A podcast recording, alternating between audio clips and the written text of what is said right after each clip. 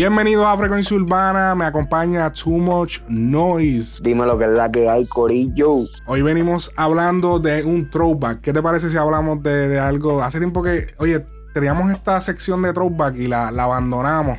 Eh, sí. Pero después me, puse a hacer los podcasts yo solo y después como que ah, me, me ñemé, nunca lo hice, nunca dije, diablo, déjame sentarme a hacer throwback, no, nunca lo hice. Eh, pero creo que es una rama que deberíamos explotar un poquito más, ya que me lo piden muchas personas que que, o sea, me, dicen, cabrón, deberías hacer eh, review de los discos de antes, nos gustaría. y en verdad tengo mucha gente escribiéndome diciendo eso, por el chiste. Y hablando, hablando claro, he visto un par de, par de gente que, que, lo ha hecho y como que no, le, hace falta, tú sabes, el toque de, de Alex y tú. Sí, como que lo que pasa es que muchos de esos discos no hay mucha información. Exacto, y, y, es, es, bueno también tener, tú sabes, gente que, que te hablen, que vivieron con esa canción, que pasaron experiencia con, esa, con esas canciones, tienen un poquito más de backstory. Sí, porque a veces tú te metes y, de momento el disco dice que salió en una fecha y de momento salió en otra y de momento, eh, entiende Como que la información a veces que está en Google no está totalmente confirmada bien y como que... No, sí, de lo, que vamos a hablar ahora ah, tengo, tengo algo, tengo una historia de exactamente eso mismo. Sí, no, porque hay cosas que uno busca, tú sabes, porque uno no se lo sabe todo, pero hay muchas cosas que ya, porque uno vivió en esa época, pues uno te sabe,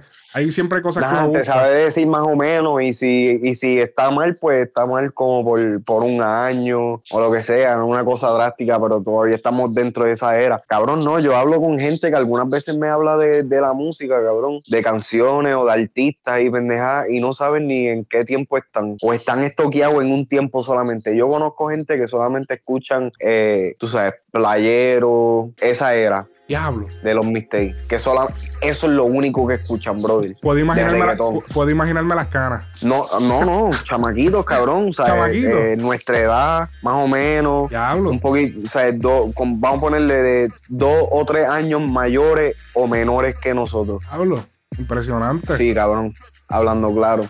Y son gente que se criaron en New York, porque del que estoy hablando específicamente de eh, New York. Es joven, eso. No, o sea, no me malinterprete, escucha música nueva y pendejada, pero su música eh, primordial es esa. Eso es lo que él consume. Y él te puede hablar de, de tú sabes, de música que salió desde el, comienzo y te sabe la historia, todo lo que dice, ¿sabes? Algo súper natural. sí, no, definitivamente se me olvidó. Iba a decir algo y como que se me fue, pero vamos entonces a arrancar con el throwback eh, de este episodio. Y es uno que es bien icónico, definitivamente lo recuerdo, es parte de mi niñez, eh, prácticamente de mi... Que yo tenía, cuando salió esto? Yo tenía como algunos 12 años, 11 años. Fue parte de mi preadolescencia, casi adolescencia.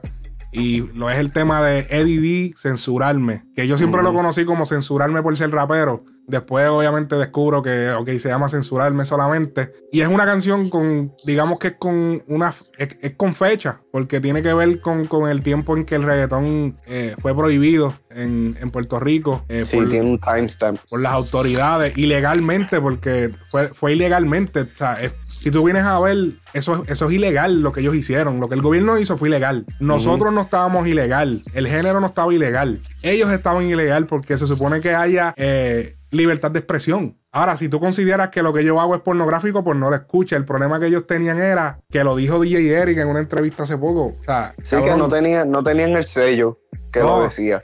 Eso era todo. No, eso, esa fue la excusa que usaron. Pero que te digo, el problema, ellos se convirtieron en un problema porque ya estaban vendiendo más cassette que Ricky Martin en PR. Sí, sí, la famosa de la calle está vendiendo más que, que, la, que las disqueras. Y, pero es que todo, o sea, todo tiene que ver con eso al final del día, es con los chavos que se estaban haciendo. Esa gente estaba duplicando lo que una, una casa disquera te podía hacer. Con una fracción. Lo que te ofrecían. Con una fracción del dinero. Ellos te generaban casi lo mismo que lo que estaba generando eh, Ricky Martin en Puerto Rico, que si el otro. Estaban parando ventas de, disqueras grandes y la música que hacían era una música con alto contenido sexual. Y, y entonces decían como que, o sea, lo, lo, vieron como un virus, una plaga que tenían que exterminar. Y la manera que buscaron fue, vamos a agarrar, búscale qué tienen, el sello, están usando instrumentales que no son de ellos, vamos a pillarlos por ahí, eh, vamos a, ¿entiendes? Y fueron buscándole cada cosita, cada cosita, cada cosita y sin darse cuenta moldearon lo que fue el género urbano, lo que conocemos hoy en día. Esta canción, eh, la, en el momento que se pegó, salió, por lo menos en, lo que yo recuerdo, fue Los 12 Discípulos. Se sacó como si fuese un remix. Eh, un remix. Ajá, pero la versión oficial había salido en Quilates 2. Quilates 2 que salió en el 2003 y censurarme era el, el track número 5. Okay. So Didi era parte de, tú sabes, de ese elenco de artistas que iban a hacer el disco. Y lo, y lo convirtieron en un reggaetón. Fue como que tener, okay, tenemos que convertir este tema en. O sea, tiene que ser un reggaetón. Como que era algo, algo que, que, que, que, me parece bien, como que algo que no se está usando eso de hacer reggaetones en eh, en reggaetón. Eh, que yo recuerde ahora, no recuerdo ningún bueno, tema. Eh, Prende, que es de, de Noriel, de reggaetón. Y es un maleanteo. Es, es un maleanteo, Ok. maleanteo frontiera. Este, ese es el único tema que, te voy a hablar claro que he escuchado que, que es reggaetón, pero lo que sí te, lo que sí también te iba a decir era que siempre hay que hacerlo independientemente porque como se dice hay, hay temas que, que necesitan ese empuje me entiendes que, que necesitan esa energía que solamente el reggaetón te puede dar Sí, pero que el- lo- eh, la paradoja es que, cabrón, el, el dembow del reggaetón se usa pa- para bailar. Y ellos lo usan Ajá. para hacer una historia. Que es lo, es lo extraño, que no se está utilizando tanto. Tú, usualmente para hacerle una historia, tú lo haces en un rap o en un trap. Y no tanto un trap, más un rap, pero... eh, ¿Me entiendes? Entre medio. sí sí que, rap. que para hacerte ese tipo de, de contenido te lo hacen en algo un poco menos menos rítmico Exacto. Algo que tú puedas apreciar un poco más la letra. Y es extraño como lo, en aquel tiempo lo, lo- te hacían canciones de conciencia y todo eso, papi, con el dembow encendido. Pero, eh, y tú sabes que eso, eso era lo que iba a decir ahora mismo, que uno de, de los mejores temas que yo he escuchado, que tienen el mejor contenido lirical, eh, tú sabes, y ya sean social, o sea, o sea un perreo, o sea lo que sea, o sea, es, es el reggaetón. Quizás te hacen una versión después, o, o- o como dijiste, eh, eh, en una versión en hip hop o rap y te la convierten en reggaetón. Pero es que, otra- como, como dije, el, el dembow sea, eh, crea, una, crea una energía. Y me, me pasa, me pasaba mucho cuando estaba trabajando en, en el freezer y pendejada, o cuando estoy haciendo cosas así en la casa. La energía es diferente cuando está el dembow. ¿Me entiendes? De el, el rap en español. El rap en español a diferencia del rap en inglés, tú sabes, nosotros tenemos que ser un poquito más um, específicos a, a la hora de en, en la lingüística. Ok. Y, ¿me entiendes? Y, y eso es algo que, que si tú escuchas los mejores raperos, o sea, el rapero que mejor tú, que, que más a ti te guste, tú, a ti te gusta porque lo entiendes de mejor manera que otras personas. Y eso es, este, tú sabes, eh, eh, eso es eh, naturaleza, ¿sabes? De, de la forma que tú interactúas con otras personas de esa manera es porque se entienden, ¿me entiendes? Oh, está interesante. Tú dices que en español es más específico. Sí, hay que serlo, porque de la manera que el inglés está, está programado, lo que sea, ¿sabes? La de, de, de forma conversacional, tú sabes, hay, mucho, hay muchas maneras de poder explicar algo y muchas palabras que se pueden sustituir o, o- usar de, de otra manera. En el español, fue, eh, sin contar, tú sabes, lo, lo- cuando, cuando se, cuando se hablan en, en diferentes regiones que tienen diferentes Eh, sí, eso es gente. Ay, no sé. yo- Sí, palabras, palabras, eh, sí, palabras de cada país. Cada país tiene sus palabras. Ajá, o sea, diferentes jergas. Jerga, O sea, sí. eh, eh, con- sin contar la jerga, el español como, como lenguaje es más directo porque tiene menos palabras para poder eh, definir una situación o lo que sea, ¿me entiendes? Yo lo que encuentro es que tiene más problemas el español para tú explicar algo, porque, o sea, no. Por eso, porque hay menos, porque hay menos palabras para poder explicarlo. Pero ¿Me no, entiendes? tú no el, que inglés tiene más Ah. palabras para poder explicar una situación. Tú te das cuenta también cuando estás eh, traduciendo de inglés a español, el inglés, una oración de, vamos a poner, una oración de, de, siete palabras, en español te puede ser una oración de 10 a 12. No, por, ajá, por, eso, exacto, que tiene, pues entonces es más complicado porque tiene más, más palabras que tienes que usar para, para ser más específico. Exactamente, pero por eso, y entonces a la hora de contar una historia en un formato de 4x4, ¿me entiendes? Se te hace un poco más difícil porque entonces tienes que coger las palabras perfectas que no solamente hagan sentido, pero que quepan en la rítmica. Durísimo. Una de las líneas bien icónicas de esta canción, que es la más que choca, pienso yo, desde, bueno, una de las que más me choca es como, como, como, él describe, como él lo marginan, que él dice como si nunca antes hubieran visto un negro. Esa parte como que me choca, pero la parte más chocante de la canción es el coro donde él dice, mi diploma está firmado por un corrupto. Por un corrupto. Esa es la parte más, más icónica, la parte que, que choca. Ahí que está el verdadero eh, hook. E, era, era como que una, un ode a esos tiempos donde y todavía, todavía se ve, pero no tanto como en esos tiempos donde el estatus, ¿sabes? Tu, tu posición social, eh, tú sabes, era, era, era bien importante a, a, lo que pasara en tu vida. La, la referencia es directa a Víctor Fajardo, eh, ex secretario de Educación, eh, que en aquel entonces, cuando salió esta canción, 2003, si no me equivoco, 2004, Ajá fue condenado a, o sea, por robar millones de dólares al Departamento de Educación.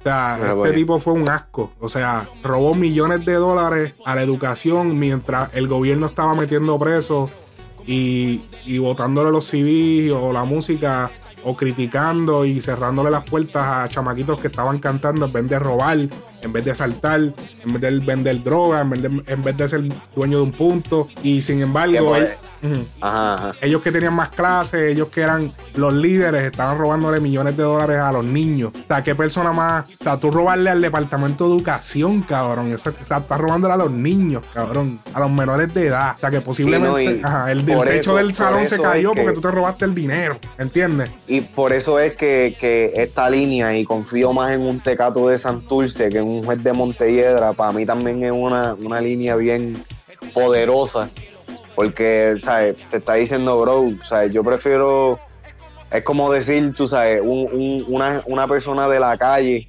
sin, sin dinero y ella en su punto más bajo es más, es más sincero, es más honesto que, que, o sea, que, el, tope de, la, de la sociedad. Bueno, hay que recordar la historia que dio Yankee de cuando él le dispararon. Que él dijo que eso fue una lección de vida porque el que lo salvó a él fue un tecato. el que lo ayudó a esconderse debajo de la guagua para que los tiros no le dieran a Yankee cuando le dispararon en la pierna fue un, usuario de droga. Lo que comúnmente, lo que coloquialmente se dice en Puerto Rico como tecato, que oficialmente es un usuario o, o persona eh, adicto a las drogas que vive en la calle. Eh, y él fue literalmente, él dice que fue una lección de vida. Él lo dice en un tema, y creo que se llama 6 de enero, que es la fecha que él le sucedió eso. Él lo dice, o sea, como que, y lo dijo también en una entrevista, pero fue como que bien chocante para él y le definitivamente le cambió la perspectiva. otra, otra línea cabrona es cuando, él, cuando Eddie dice, cuando, eh, y cuando me asomo, hay par que lo piensan para darme promo, pues tengo que joderme para que mi noticia sea publicada. Si mato a alguien, rápido me dan toda la portada.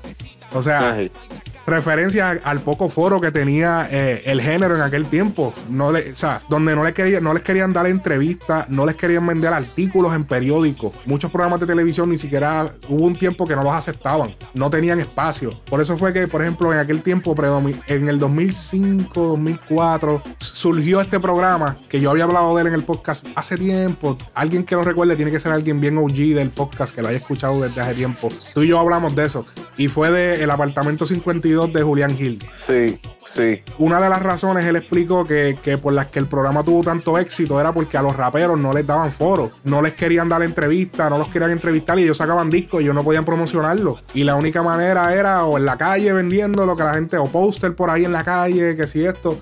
Y, y, algunos programitas bien low budget, pero cabrón, él fue como que ese canal donde transmitían eso era un canal nuevo. Era un canal que todo el día lo que hacía era transmitir videos musicales y Y entonces le daban promo a los videos de los artistas y por la noche, creo que eran, tienen unos días específicos, no recuerdo, pero él entrevistaba a los artistas, los artistas llevaban su álbum y hablaba, hablaban así, era como lo que se está usando ahora, que el formato que todo el mundo entrevista a todos los artistas, pero en aquel tiempo él, él era el único que lo estaba haciendo o de los pocos que lo estaba haciendo, porque también habían otros programas como Solo Under y ese tipo de cosas, pero se inventaron después y definitivo era, era un problema. Entonces él dice pero si mato a alguien, rápido me dan toda la portada. O sea, que tú prefieres que yo haga algo malo, ¿entiendes? Como que es bien... Para, Ajá, para cubrir, para cubrir mi historia, que, que darme la oportunidad ahora que estoy haciendo algo bien. otra línea que también me impactó es cuando él dice, ¿cómo puñeta voy a hacer algo positivo si todo lo que veo es negativo? O sea, la criminalidad de los países, la mayoría de las veces la culpa la tiene el gobierno.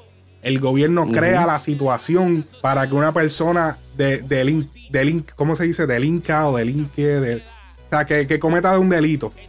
Porque muchas veces los ponen en sitios que la situación cae perfecta para que tú hagas lo incorrecto muchas veces, ¿cuántas veces en Puerto Rico yo no me, yo, yo, o sea, tú decías, puñeta, ¿cómo tú lo logras? Si no es o en la música, o en la calle, o, o no sé, cabrón. Con una pala bien hijo de puta. o con una pala en algún sitio, que sin el gobierno, que sea allí. ¿Cuántas veces yo no me hice esa pregunta? Y ahí es que muchos chamaquitos, como no conocen, no saben, de, ¿entiendes? Caen en eso. Pero no solamente eso, sino que hay otros países, por ejemplo, en Latinoamérica y otros países latinos que, por ejemplo, papi, si tú vas al, al, al, al hospital y, tú no tienes seguro, no te atienden. Like, o sea, tú no, tienes seguro, no te podemos atender. Y es como que, diablo, cabrón, o sea que esta persona se va a morir porque no tiene seguro. O sea que si no pago, no, no vivo. Tenemos un precio.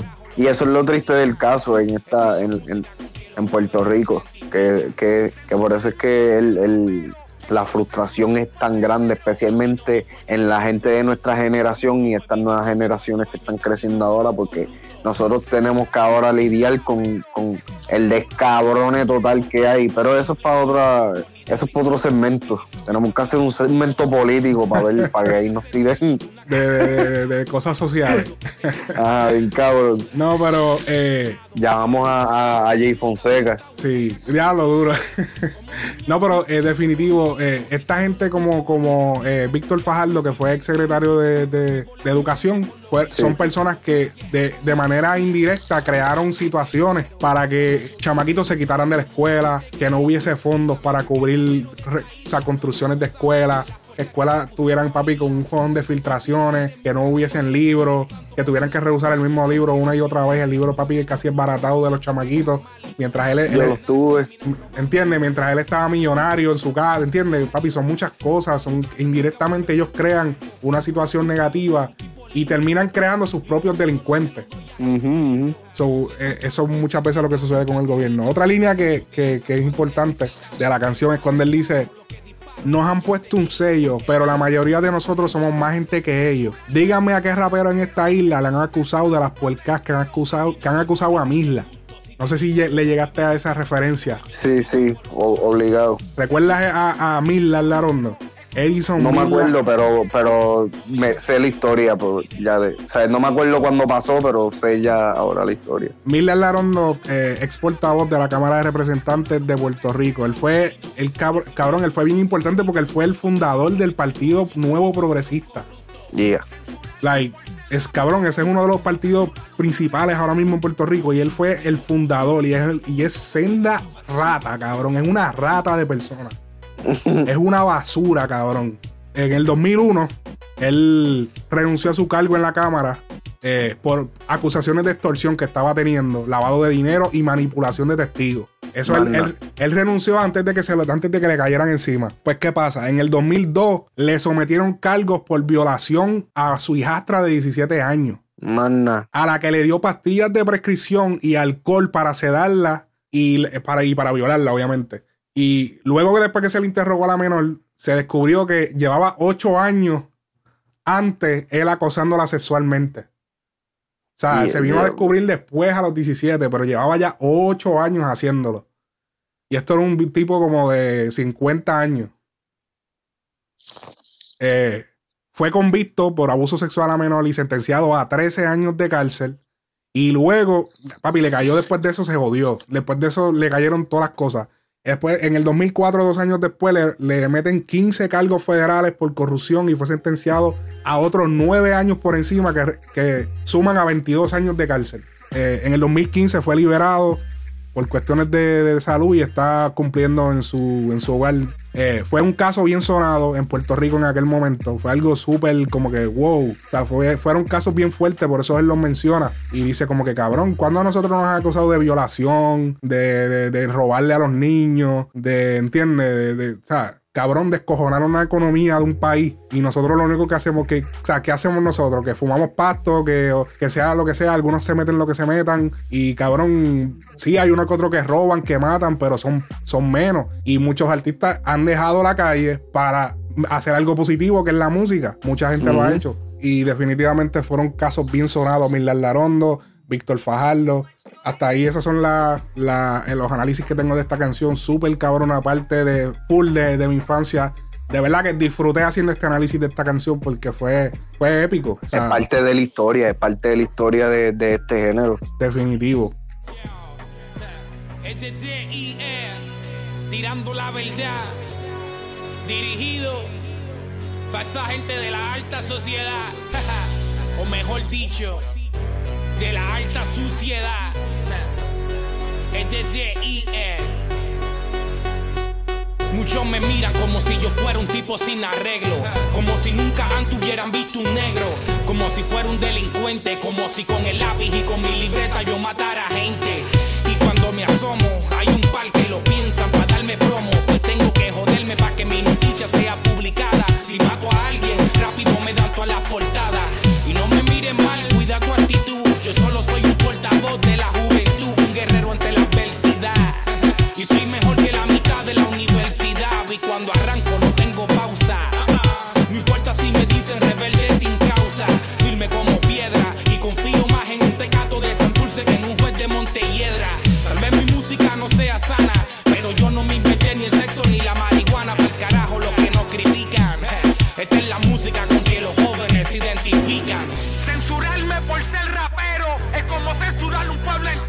A mí no me importa si te gusto, si te disgusto, pues mi diploma cuarto año está firmado por un corrupto.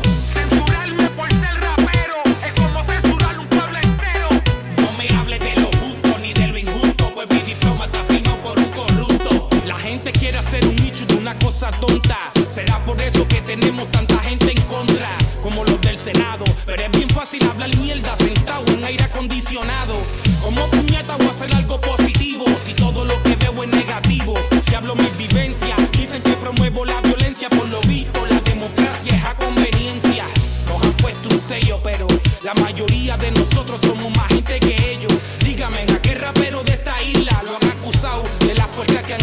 Camila.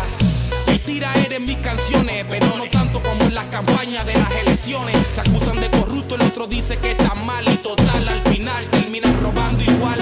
Hacen promesas para tu vecindario